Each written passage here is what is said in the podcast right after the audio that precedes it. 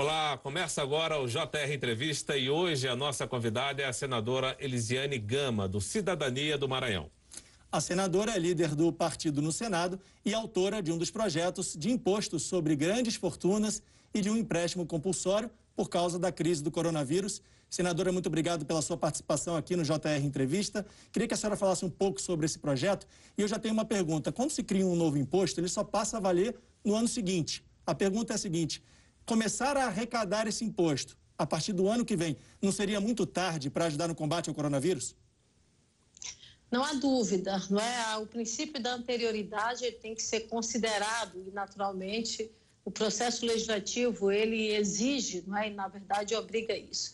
Então, por conta disso, nós fizemos a apresentação da proposta da taxação de grandes fortunas, que é muito bom a gente lembrar caros colegas, que esse é um debate que, se, que vem desde a Constituição de 88, quando nós tivemos lá a previsão de taxação de grandes fortunas, que na verdade ela é fruto aí de uma justiça social por conta da renúncia fiscal que nós fizemos ao longo de décadas. O nosso objetivo, quando nós fizemos esse debate, é exatamente levantar recursos para o enfrentamento da Covid.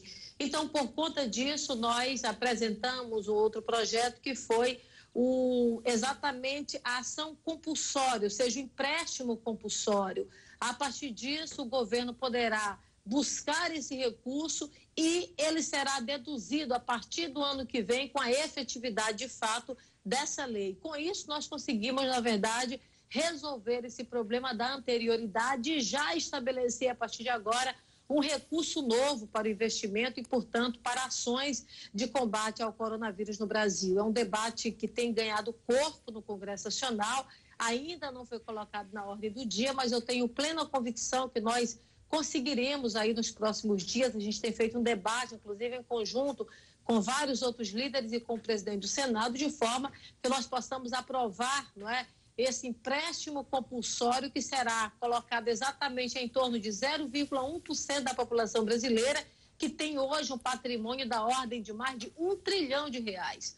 Ou seja, são pessoas que usufruíram de grandes empréstimos e que, a partir da Constituição Federal, ficou estabelecido que essa compensação viesse a acontecer a partir da taxação de grandes fortunas. Então, hoje, o que nós faremos a partir da aprovação dessa lei é fazer valer aquilo que já está na Constituição e fazer justiça social, trazer, na verdade, um mínimo de isonomia, considerando, inclusive, um problema grave que nós temos hoje no Brasil, que é a grande concentração de renda. A taxação de grandes fortunas, ela vem exatamente com o objetivo de reduzir essa concentração e trazer recursos para aqueles que estão em situação de maior vulnerabilidade social.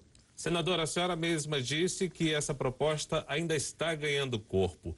Existe é, uma negociação concreta que possa fazer, possa trazer votos para que essa proposta seja aprovada nas duas casas? Olha, não é não é simples. Eu não vou aqui, não é? Eu preciso ser muito franca no nosso debate. Não é simples colocar um projeto dessa natureza na ordem do dia, porque você acaba naturalmente atingindo aí não é pessoas que têm um poder aquisitivo econômico muito grande. Mas esse é um momento realmente muito oportuno. É? A gente tem sentido que tem havido, na verdade, da parte de todos uma disposição de contribuir com esse momento no Brasil. E naturalmente que essas pessoas que têm um volume financeiro maior precisam dar a sua parcela de contribuição. Eu sinto hoje uma sensibilidade de vários líderes no Senado, nós ainda não conseguimos pautar tudo que nós estamos debatendo até o presente momento, já debatemos aí mais de 60 propostas e aprovamos mais de 60 propostas ao longo das sessões remotas que têm acontecido, e eu acho que essa será uma importante que trará, no meu entendimento, um grande resultado para o Brasil. Mas eu estou muito otimista, o presidente Davi já conversou comigo e se disponibilizou, na verdade, a colocar, a trazer esse debate para a ordem do dia e eu espero que nós possamos fazer esse debate aí nas próximas semanas. Quando a senhora fala em empréstimo compulsório, se deduz que o dinheiro precisa ser devolvido depois. Isso não, não acarretaria numa dívida maior ainda para o governo no futuro? Não, não, porque é muito interessante a sua pergunta, porque quando a gente fala de fuga de capitais, que é hoje um grande debate quando se faz o enfrentamento da taxação de grandes fortunas, é bom a gente lembrar que ela é provisória, ela é apenas para esse ano. Então, será apenas para agora, numa alíquota de 4%, estará aí em cima de um percentual muito mínimo da população brasileira, então ela será apenas para este momento. É por isso que nós precisamos nos antecipar porque se Deus quiser, nós sairemos logo desse momento, mas pelo menos o que nós temos em termos de decreto aprovado até o presente momento é que nós vamos até o mês de dezembro. Então, até lá, que é que estará vigorando o estado de calamidade pública aprovado pelo Congresso Nacional, até lá nós precisamos também aprovar esse empréstimo compulsório, porque ele será provisório, não é? Tão logo seja é, aprovado e aí o governo poderá recorrer a esse volume financeiro, ele será compensado numa segunda etapa, quando nós teremos a efetividade da lei aí, já a partir para o ano que vem, uma outra lei, uma outra proposta que, na verdade, será discutida e aprovada também pelo Congresso Nacional. Senadora, a senhora é vice-presidente da comissão mista que acompanha a situação fiscal e orçamentária financeira das medidas de combate à Covid-19. Como é que a senhora tem visto a execução eh, desses recursos? Olha, é, nós temos feito um debate semanal, semanal não, debate a cada dois dias. É uma comissão que tem um nível de atuação muito grande no Congresso Nacional. Temos centrado no princípio da transparência pública, temos ouvido representações de várias é, segmentações, inclusive com representação dos estados, com a Controladoria Geral da União, não é? É, Tribunal de Contas da União. Então, assim, nós estamos ouvindo as grandes cabeças para também nos ajudar no que se refere à questão de propostas e encaminhamentos, mas estamos ouvindo os órgãos de fiscalização e controle. Ao mesmo tempo, também cobrando deles não é, uma ação mais rápida e mais efetiva. Uma coisa, é, Luiz é, e Leandro, que nós temos realmente colocado aqui de forma muito clara, é que esse é um momento que merece, na verdade, uma certa flexibilidade porque nós estamos num período de caráter emergencial. É por isso que o estado de calamidade ele flexibiliza em várias frentes. Nós fizemos aqui a votação do orçamento de guerra. Nós temos vários pelientes que estão vindo para cá. Fizemos, tivemos decisão do Supremo Tribunal Federal flexibilizando a chamada regra de ouro. Então nós fizemos toda uma mudança na lei orçamentária para quê? Para fazer com que a ação seja rápida. A gente sabe que o coronavírus é um vírus que mata de forma muito rápida, infelizmente, as pessoas que aquelas né, que são é, que são contraídas em um alto grau. Então, não dá para ser uma coisa demorada. Agora, não é porque nós vamos flexibilizar que nós não vamos atentar para fiscalização.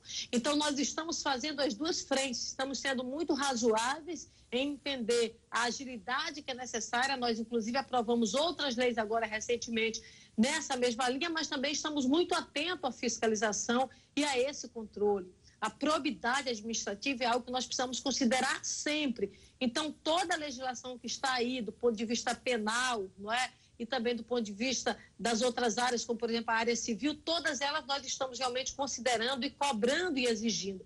A comissão tem feito realmente um grande trabalho nós temos tido assim envolvimento e participação muito importante durante todas as reuniões que nós estamos fazendo e cumprindo realmente o nosso papel no acompanhamento. Nós temos até o presente momento algo em torno de 8% de investimento do PIB nas ações de combate ao coronavírus em várias e várias frentes, em vários e vários programas, programas voltados para a área, por exemplo, empresarial, que é o Pronamp.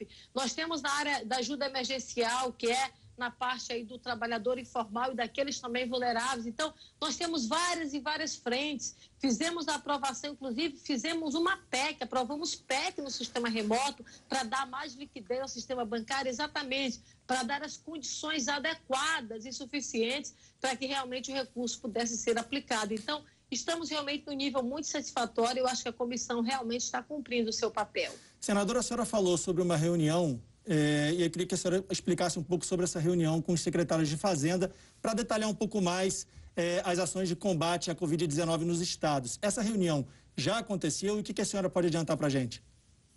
Olha, essa reunião aconteceu hoje, foi uma reunião muito importante. Ouvimos vários secretários de Fazenda de vários estados brasileiros. E o entendimento é sempre aquele de que o governo precisa estender a mão, precisa flexibilizar e precisa, na verdade, ter uma conversa não é? o envolvimento de conversa. Sem transparência, a gente não consegue ter resultados realmente à altura. O envolvimento da população, de fato, também é muito grande. Nós tivemos as várias aprovações, quando eu falo aí do percentual de 7% a 8% do PIB, nós temos, por exemplo, a ajuda a estados e municípios através de compensação do Fundo de Participação dos Estados e também do FPM, que é o Fundo de Participação dos Municípios. E na conversa hoje com os secretários, ficou muito clara a necessidade de aumentar ainda mais de, de dar, aumentar não, mas de dar continuidade a essa compensação uh, no Fundo de Participação dos Estados. Nós tivemos o pagamento agora da última parcela, foram quatro parcelas, mas hoje há uma necessidade premente, porque houve uma queda substanciada de, da, da receita, não é? do Fundo de Participação advinda exatamente da queda de serviços. Então, a gente sabe que quanto menos a os serviços, né, automaticamente também nós temos uma queda na arrecadação desses impostos. Então, isso resulta também na queda de receita dos estados. Então, a gente sabe que ainda não ainda estamos numa situação, a gente diria estável, mas estável, infelizmente, de muitas mortes, porque a média de mortes, estamos aí numa média de mais de mil mortes por dia, então realmente um número muito alto, mais de 80 mil famílias hoje que estão sendo, infelizmente, não é sofrendo com vítimas não é, dessa Covid, dessa doença terrível, dessa pandemia. Então, não dá para se suspender agora essas ajudas. As, as ajudas precisam continuar como o governo flexibilizou em relação à ajuda emergencial. Então, da mesma forma que a gente atende lá o trabalhador informal, que a gente atende, por exemplo, a pessoa vulnerável, o Estado também precisa ter a sua compensação para que realmente possa dar continuidade à sua gestão. Então, basicamente foi isso que nós ouvimos hoje dos vários gestores da área fazendária que participaram hoje do nosso debate. Nós lembramos que você pode assistir ao JR Entrevista na Record News às 10 e meia da noite, também pelo portal R7, no Play Plus, no Jornal da Record, no JR 24 horas, à meia-noite e meia e também em nossas redes sociais. Senadora, falando aí em ajuda a estados e municípios, eh, tem se discutido muito nos últimos dias esses recursos, cerca de 30 milhões de reais que o governo federal eh, enviou a alguns estados para ações contra a Covid-19. E muito se fala em toma lá da cá. Queria que a senhora comentasse essa questão, por favor. Olha, é muito bom que a gente lembre que emendas, elas são individuais ou, ou, de, ou de bancada, elas são republicanas, elas são extremamente corretas, elas, elas fazem parte, inclusive, do processo legislativo e executivo, porque nós aprovamos, não é? a impositividade das emendas. A participação do parlamento na execução orçamentária faz parte hoje do processo legal, não é? do processo da gestão pública como um todo. Agora, quando você, na verdade, deixa de trabalhar no caráter republicano, não é? E faz o direcionamento de recursos orçamentários em nome de uma troca de um processo de votação, larga esse republicano e passa a ser barganha, passa a ser algo realmente muito ruim. Eu não tenho não é, efetivamente prova de, do, do que isso possa estar acontecendo, mas o que a gente tem acompanhado de fato é pela imprensa de que eu estaria possivelmente ouvindo esse, havendo esse toma lá da cá, o que é muito grave. Eu acho que hoje os órgãos de fiscalização, como a CGU, o TCU, eles precisam estar acompanhando, tem instrumentos para fazer de fato esse acompanhamento e essa averiguação, até porque a aplicação do recurso público ela tem que acontecer. Quando você não aplica o recurso lá na ponta, lá na base, você tem sem sombra de dúvida, um resultado muito ruim para a população como um todo. Eu acho que nós não podemos aceitar isso, nós precisamos denunciar quando informações desse nível realmente acontecem, mas como eu disse, eu não tenho informações sobre isso, não fui procurada não é, nesse sentido. As informações de fato que eu tenho são informações que são publicadas na imprensa. Senadora, vamos mudar um pouco de assunto. A senhora deve ter acompanhado aí no noticiário a situação dos bispos e pastores da Igreja Universal em Angola. Estão sofrendo perseguição lá. A senhora faz parte da Comissão de Relações Exteriores. O senador Nelson Trade fez um pedido de abertura de comissão externa para enviar essas pessoas até a Angola para negociar com o governo essa situação. Como é que a senhora avalia esse caso?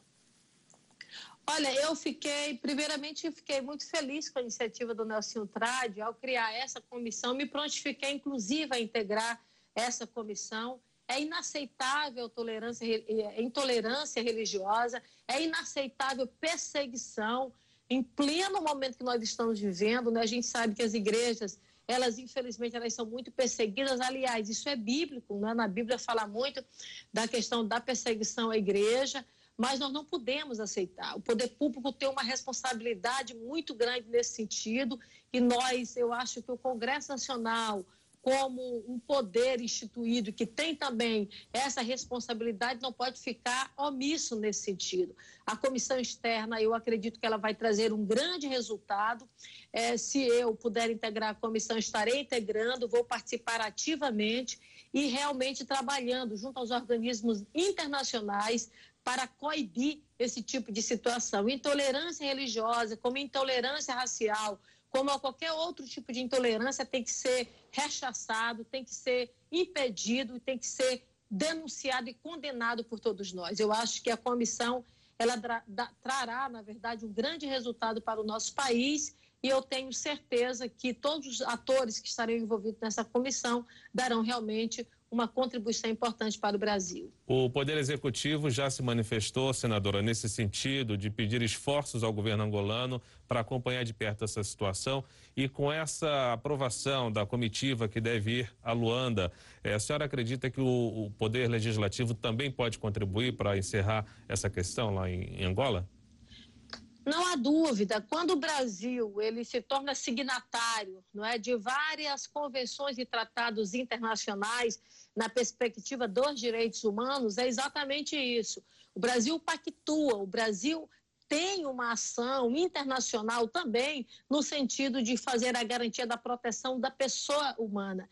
Intolerância religiosa é agressão a direitos humanos. Intolerância religiosa é algo que realmente a gente não pode admitir.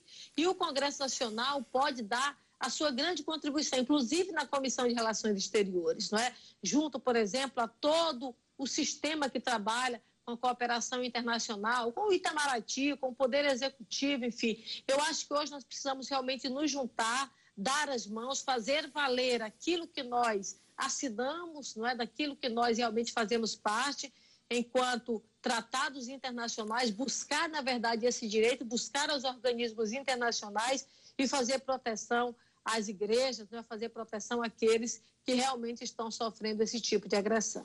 Senadora, vamos falar agora um pouco de educação. Como é que a senhora avalia a educação pública no, no Brasil e que medidas a senhora defende para evitar a evasão escolar, para fazer que, com que os jovens voltem para as escolas e queria que a senhora falasse também um pouco sobre a audiência pública, sobre a volta às aulas. Olha, primeiramente eu acho que agora na pandemia, em todo momento de guerra, não é, em momentos de tragédia, a gente sempre sai com alguma lição, não é? Sempre sai com alguns encaminhamentos. E agora, nesse período trágico que nós estamos vivendo no Brasil, nós conseguimos detectar um problema muito grave no nosso país, além não é, da, do que nós estamos sofrendo com milhares de mortes, não é? é exatamente a questão da falta de cobertura digital no Brasil e a necessidade da aplicação de um plano nacional de universalização da internet. Isso aí passa pelo que nós vivenciamos hoje, quando as nossas crianças largaram de ir para a escola por conta da necessidade do isolamento, nós tivemos uma grande quantidade de crianças e adolescentes sem ter aula, porque todo o processo remoto, todo o processo de cobertura através da internet ficou realmente impedido. Hoje o IBGE mostra que nós somos aí cerca de 50 milhões de brasileiros que não têm nenhum acesso à internet. Então isso repercute no aprendizado. Isso repercute na educação brasileira. Nós estamos nesse momento, a Câmara hoje, inclusive, está fazendo a votação do Fundeb, um fundo que vem que trouxe, na verdade, no meu entendimento, divisor de águas na política da educação básica brasileira, que acaba agora no final desse ano e que nos últimos três ou quatro anos vem sendo debatido no Congresso Nacional. É um fundo que traz, na verdade, um alento e, dentro do Plano Nacional de educação, nós víamos aí várias ações, dentre elas, por exemplo, escola de tempo integral. Pelo menos nós precisaríamos até agora, em 2020, ter metade das escolas em tempo integral, que nós, na verdade, não temos, não é? Infelizmente, o percentual ainda é muito baixo. Senadora. Hoje, o que nós precisamos fazer? Nós precisamos votar e aprovar o Fundeb, nós precisamos é, continuar Sim. com a garantia de recursos realmente para a formação e também para o corpo docente, que são os nossos professores, e fazer com que o governo tenha sensibilidade de que qualquer outro recurso, por exemplo, para creches e outros mais, tenha que sair realmente dos cofres do governo federal, porque investir em educação nunca é demais. Senadora, a gente vai voltar a falar sobre o Fundeb no próximo bloco. O JR Entrevista faz uma pequena pausa. Na volta, a gente conversa sobre o marco regulatório do saneamento básico também. A senadora votou contra. Já já a gente volta. Estamos de volta com o JR Entrevista e hoje com a gente a senadora Elisiane Gama, do Cidadania do Maranhão. O Senado aprovou no mês passado o marco regulatório do saneamento, mas a senadora votou contra. Por quê, senadora? O que, que precisa ser melhorado, no seu entendimento, é, nesse marco do, do saneamento, que é um assunto tão importante para a nossa sociedade? Olha, o, o, saneamento básico, ele é hoje uma grande necessidade no Brasil. A cobertura de saneamento é baixíssima no Brasil. Então, não há dúvida que algo precisa ser feito para que nós possamos, de fato, reverter é essa situação, porque nós temos 100 milhões de brasileiros hoje sem a cobertura de saneamento básico. Nosso estado, inclusive, é um desses estados e com essa realidade. Ocorre que nós estamos no período de sessão remota. E aí a minha votação não foi nem de longe qualquer algo referente à questão ideológica, ao contrário, nós deveríamos ter tido um pouco mais de aprofundamento desse debate no Senado Federal e trabalhar, por exemplo, como nós vamos atingir as pequenas cidades do Brasil, qual o interesse que essas empresas terão para cidades pequenas. Eu vou te dar um exemplo, a cidade onde eu nasci. Eu nasci numa cidade onde a população está em situação de muita vulnerabilidade, uma população onde a maioria da população está abaixo da linha de pobreza, uma população onde economicamente a renda advinda, por exemplo, de pagamentos na área do saneamento é baixíssima. Qual o interesse para essa cidade? Qual será a participação do, do poder público e também da iniciativa privada? Será parceria público-privada? Será só privado? Como é que vai ter isso para essas pequenas cidades? Eu acho que a iniciativa ela atende bem as grandes e médias cidades, mas para as pequenas faltou, na verdade, um pouco mais de clareza. Eu fui à exaustão para a gente tentar fazer um pouco mais de alteração na legislação. A gente, infelizmente, não conseguiu e todos que acompanharam a sessão viu que nós tentamos levar adiante de fato esse debate. O meu interesse era votar favorável, mas naquele momento, pelas circunstâncias que houve aquela votação, eu acabei realmente votando contrário. Obviamente que, como eu disse, foi o que foi possível para este momento. Há uma necessidade hoje premente de trazermos alterações na legislação na área de saneamento, foi o que foi possível, mas naquele momento foi o que eu entendi necessário, até como uma ação de demonstração que assuntos dessa natureza nós precisamos fazer o aprimoramento por parte do Senado Federal. O Senado Federal não tem que ser uma casa apenas homologadora, o Senado Federal tem o seu protagonismo, o Senado precisa participar, precisa atuar, precisa fazer as alterações necessárias quando forem preciso, e infelizmente nesse caso nós não tivemos essa oportunidade. Senadora, a senhora foi contra o veto do governo a 16 itens da Lei de Proteção a Indígenas e Quilombolas. Os parlamentares prometeram reagir. Como é que a senhora avalia isso? Olha, essa questão do veto em relação a povos indígenas foi algo desumano. Né? O que o governo argumenta, ele argumenta para o programa de acompanhamento não é, e de proteção à saúde dos povos indígenas, mas ele não argumenta para outros pontos. Eu disse no início, nós aprovamos o orçamento de guerra, nós aprovamos, é, é, fizemos uma alteração profunda na legislação orçamentária, não é? exatamente para este período. Por quê? Porque para este período nós precisaríamos de recursos para esses investimentos. E o que, é que o governo faz? O governo veta água potável, o governo veta compra de respiradores, o governo veta é, é, é, material de higiene. Você veja, coisa realmente terrível. Então, eu fiquei muito eh, revoltada e indignada. Veja bem, não é exagero dizer que hoje o Covid, que hoje essa doença, ela que já é letal e terrível na população brasileira como um todo, na comunidade indígena, onde o nível de imunidade é extremamente baixo, ela pode dizimar comunidades indígenas inteiras. Esse é um fato por exemplo, áreas como, por exemplo, Yanomami e outras tribos mais, que já sofrem muito com a chegada é, de exploradores dessas áreas, já estão sofrendo hoje de forma terrível. Nós temos aí, segundo a PIB, algo em torno de 400 índios já mortos, né? mais de 2 mil casos de, de, de, de registro de infecção, não é? de, de, da contração do vírus em povos indígenas. Então, realmente é um número altíssimo. O nível de letalidade é, é, muito maior do que aqui na população dita branca. Então, isso é algo que nós realmente precisamos considerar. O que, é que o governo faz ao invés de homologar um programa que nós aprovamos em várias mãos vindo da Câmara dos Deputados, o governo simplesmente veta. Então, é algo desumano, é algo inaceitável. Eu não tenho dúvida nenhuma que nós vamos derrubar esses vetos, porque eu acredito na sensibilidade do Congresso Nacional e nós vamos derrubar, se Deus quiser, e retomar de fato esse programa para o bem dos povos indígenas, que é muito bom a gente lembrar que o Brasil ele tem sofrido muito internacionalmente. Por quê? Porque o Brasil, infelizmente, agora nós tivemos a Conferência do Clima, o Brasil relaxou o Brasil deixou de lado a sua política ambiental, o Brasil deixou de lado a sua política de proteção de povos tradicionais. Isso repercute na imagem do Brasil lá fora. Isso repercute, é, Luiz Leandro, na imagem do Brasil, na economia do Brasil. Quando você vê, por exemplo, agora o acordo Mercosul e Europeia correndo o risco de não ser aprovado, ele não está sendo aprovado por quê? Por conta exatamente da, da possibilidade de não ser aprovado e de ser efetivado, não é? Ser pleno, porque por conta da imagem do Brasil, porque o Brasil, em muito pouco tempo, nós estamos chegando a quase 500 agrotóxicos só nesse governo sendo liberados, porque o governo aumentou o desmatamento de uma forma assustadora. O governo não, porque o Brasil aumentou o desmatamento e o governo foi omisso em relação a ações mais enérgicas no combate ao desmatamento, da mesma forma em relação às queimadas. Então, nós temos uma série de problemas na área ambiental que, infelizmente, resultam em quê? Em embargos econômicos para o Brasil. Agora nós tivemos o dado que apresentou 20% da nossa produção, que aliás o Brasil é um dos maiores produtores de alimentos do mundo.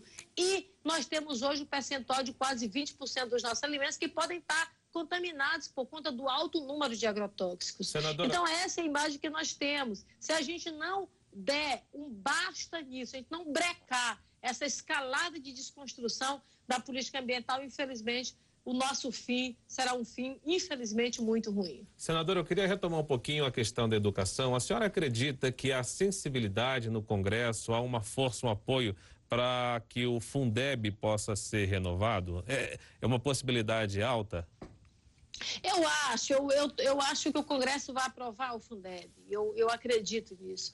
O debate se arrasta há três anos, nós estamos debatendo e ouvindo várias entidades da sociedade civil. Eu fui deputada federal no último mandato, participei de debates como deputada federal, hoje sou senadora, e estamos também agora na, esperando a vinda da, do, do, do texto aqui para a Câmara, para que a gente possa, para o Senado, para que a gente possa aprovar essa PEC. E eu acho que nós vamos avançar. A educação básica brasileira é fundamental. Nós ainda precisamos avançar muito na universalização do ensino como um todo para a nossa criança, para, para as crianças da primeira infância, que é na área da creche. Então, assim, eu acho que o, o, o, recurso do Fundeb, ele é um recurso muito importante. O governo precisa se dispor a ampliar mais, a fazer mais investimento com a sua cota de participação, que hoje é de 10%, avançar para 20% ou até mais por cento. Afinal, o governo federal sempre destacou aquela velha frase, não é? Que mais Brasil, menos Brasília. Então, mais Brasil, menos Brasília é se dispor realmente a fazer investimentos do bolo federal para a área da educação básica no Brasil. Ok, senador, o JR Entrevista vai para o intervalo e na volta a gente fala sobre representatividade feminina no Senado. Em instantes. Estamos de volta. Hoje o JR Entrevista conversa com a senadora Elisiane Gama, do Cidadania do Maranhão. Senadora, a senhora da Comissão Mista de Combate à Violência contra a Mulher. Como é que está a preocupação com o coronavírus? Olha, nós estamos realmente muito preocupados, todas nós, e eu digo todos nós, porque os homens senadores têm tido muita sensibilidade com esse tema. A gente sabe que a violência contra a mulher, como o próprio nome já diz, é uma violência doméstica, ela acontece dentro de casa então, por conta da necessidade do isolamento, nós tivemos também um aumento não é, de casos de violência. Nós fizemos várias alterações agora na legislação para que o atendimento de todo o aparelho de proteção possa ser mais rápido e prioritário, deu um caráter, na verdade, emergencial muito maior. E essas, essa legislação que nós aprovamos, de fato, ela foi muito importante, mas ainda é muito grande. Ao mesmo tempo, evidencia, em momentos como esse, a baixa cobertura da estrutura do poder público no combate a esse tipo de violência, não é? Quando a gente fala da violência contra a mulher, a gente fala da necessidade de ter delegacias especializadas, promotorias especializadas e juizados especializados. Nós avançamos na legislação quando nós criamos a tipificação penal, quando nós criamos a Lei Maria da Penha. Agora, nós precisamos avançar na estruturação orçamentária. Se você pega, por exemplo, a área da assistência social, que faz o um atendimento para essa área, você vai ver que nós tivemos do ano anterior, do ano passado, não é? Do, a cada ano, do ano passado para o ano anterior, 40% de redução. E deste ano para o ano anterior, 80%. Ou seja, o orçamento da área, da cidadania, que faz o investimento em todo o aparelho de proteção, é, de combate à violência contra a mulher, contra a criança, enfim, ele acaba reduzindo. Ou seja, não dá para eu priorizar essa, esse tipo de atendimento se você não prioriza na peça orçamentária. Então, você precisa ter, de fato, recurso, porque é com esse recurso que você vai, de fato, diminuir, é, vai, você vai aparelhar e, naturalmente, diminuir esse tipo de violência. Mas eu acho que nós estamos trabalhando no que se diz respeito à questão da da, do, das ações, e é muito importante a gente lembrar a questão do envolvimento da população. A denúncia, ela é algo preliminar, ela é algo fundamental, porque é o primeiro passo que se tem para se combater e fazer de fato essa investigação. Então, se você denuncia, você tem uma estrutura do Estado de fato para iniciar a investigação e depois a punição. Senadora, sete mulheres foram eleitas para o Senado no último pleito. Hoje, nessa legislatura, são 12. Pode-se aumentar essa representatividade feminina eh, no Senado da República? Eu acho que a gente só consegue aumentar essa representatividade melhorando o sistema de cotas no Brasil. Você pega a Argentina e você pega os demais países aqui da América, aliás, se você junta todas as Américas, o Brasil é o segundo país que tem a menor taxa de participação de mulheres na política é, em, toda, em todas as Américas, Norte, Sul, não é? e Central. Então, você veja a baixa participação das mulheres. E nós vamos participar com, fazendo como a Argentina e outros países, mas que criaram a cota de mandato. Não é? Você vê lá a nominata de candidaturas, não é? Aí você tem lá 30%, mas na eleição elege um, elege duas, não é? Nós evoluímos agora quando nós conseguimos os 30% do recurso do fundo eleitoral. Ou seja, é aquilo que eu falo, você vai priorizar, mas cadê o orçamento para priorizar? Né? Então, hoje nós priorizamos os 30% no orçamento é, do fundo eleitoral para essas candidaturas, o que nós já melhoramos muito. Por exemplo, você, nós tivemos um aumento muito grande. Você vê Senado de 7 para 12, na Câmara nós somos para o aumento aí do percentual que tinha dentro da Câmara em mais de 40%. Ou seja, nós aumentamos muito a participação de mulheres no Congresso Nacional, só porque nós direcionamos o fundo eleitoral. Veja só, imagina se a gente tem um percentual maior de, ou melhor, se nós temos a garantia de cota de mandato, ou seja, eu tenho uma vaga, eu tenho duas vagas, não é? Para que nós possamos ter a participação de mulheres. Então, para mim, esse é o único caminho. A gente tem debatido muito, muito, muito no Congresso Nacional. E eu acho que a gente só vai conseguir avançar quando nós tivermos, de fato, essa aprovação de cota, tanto para a Câmara também como para o Senado. Ok, senadora. O JR Entrevista fica por aqui. Nós lembramos que você pode assistir ao programa na Record News às 10h30 da noite, também pelo Portal R7, no Play Plus, no Jornal da Record e no JR 24 Horas, o nosso boletim de meia-noite e meia. E ainda em nossas redes sociais. Senadora, obrigado pela sua entrevista aqui no JR Entrevista. Agradeço também a sua companhia. Tchau.